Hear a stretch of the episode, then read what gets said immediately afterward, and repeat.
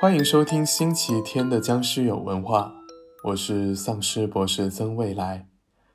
那今天要跟大家分享的鬼故事呢，发生在墨西哥。我们这周的节目介绍了很多墨西哥的阿兹特克人的传说和墨西哥的丧尸片。其实对很多恐怖片爱好者来说啊，墨西哥最恐怖的一个元素是一个叫娃娃岛的地方。它在墨西哥城南部的霍奇米尔科湖流域上面。岛上的居民是数不清的玩偶，他们倒吊在树杈里，房屋的木板上。有一些流着血，有一些被砍了头，有一些四肢也没了，有一些虫子会从他们缺失的眼睛当中爬出来，密密麻麻，所有的玩偶在树林的每一个角落里，空洞的凝望着到访者。这个地方叫娃娃岛，随着近几年逐渐的被游客发现，它现在被宣传成为了世界十大恐怖地点之一。目前，这座岛上已经有超过两千两百只娃娃。人们在来观光旅行的时候，也经常会放下一些钱币、随身物品，供奉小岛的主人，也就是娃娃们。关于娃娃岛的坊间传言、流言蜚语什么的，有太多的版本。那它的真相是什么呢？今天我将给大家分享一个我心目中的真相。娃娃岛有一个很神秘的故事。相传，在一九五零年的一天，三个来自隔壁村的小女孩在河边嬉戏，其中一个不小心就溺水身亡了，另外两个也突然消失。当时，这座岛上只有一个来逃避世俗生活的隐居者，他叫朱利安。几天之后，他就发现了落水女孩的尸体。又过了几天，他在附近河道里找到了一只破旧玩偶。很快又发现了另外两只玩偶。一开始他觉得没什么，但很快，他开始能听到窃窃私语的声音，还有脚步声，有女性痛苦哀嚎的声音从黑暗处传来。但是这座岛上根本没有女人。朱利安甚至在夜里也能梦到，这样的巧合让朱利安觉得这是亡灵在传递的信息。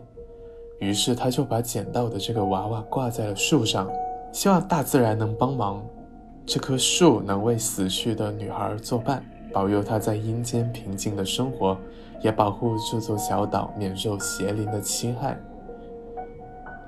于是从那以后的二十五年里面，朱利安从来没有离开过小岛。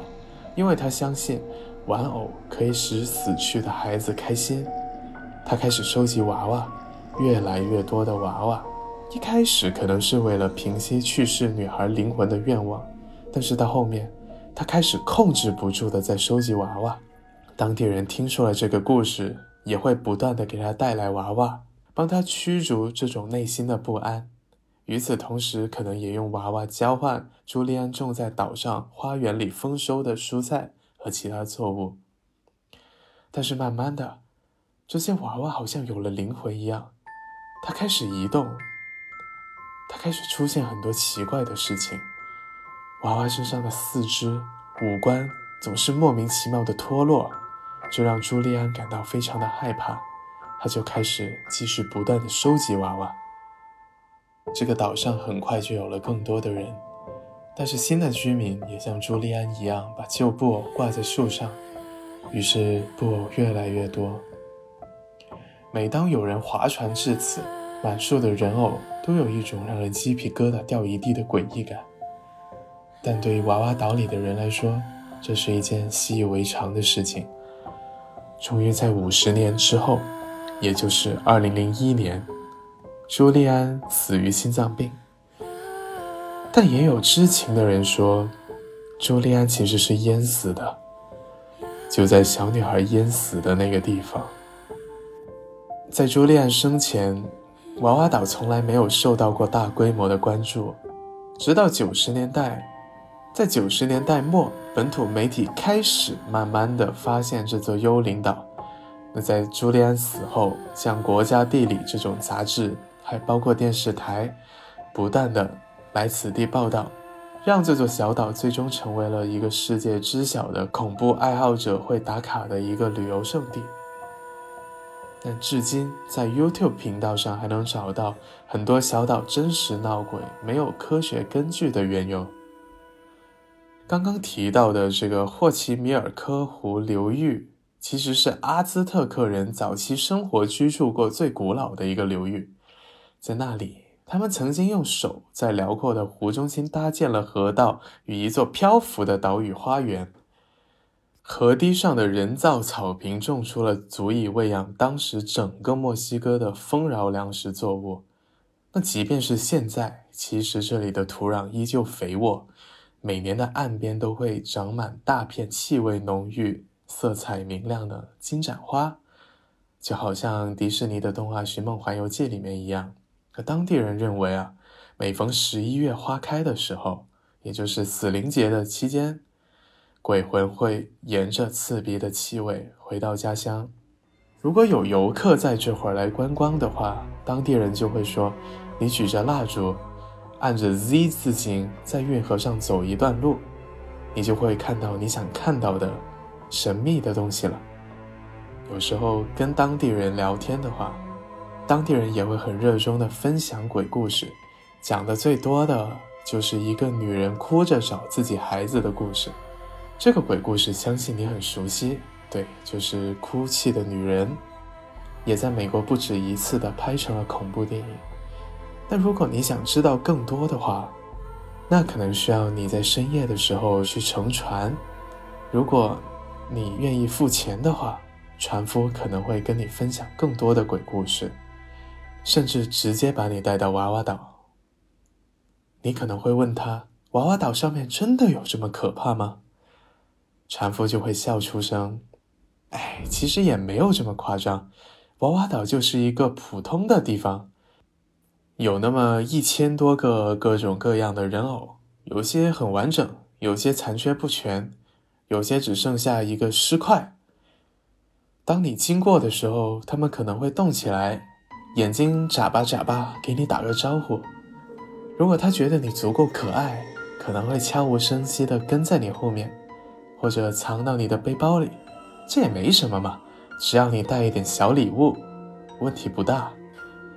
你想一想，似乎还挺有意思的哈。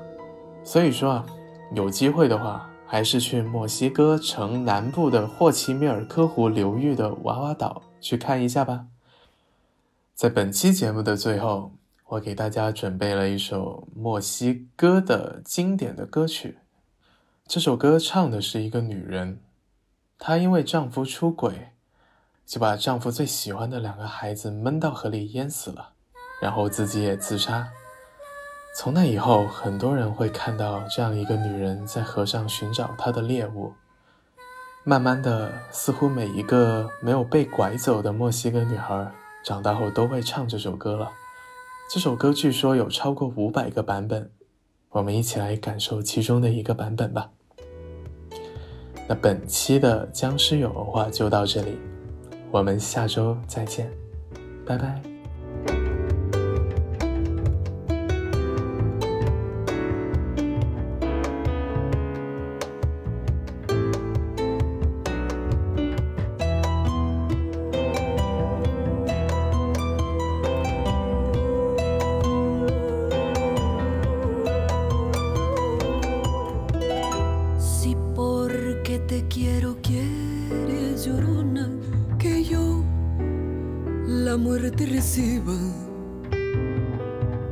Si porque te quiero quieres llorona, que yo la muerte reciba.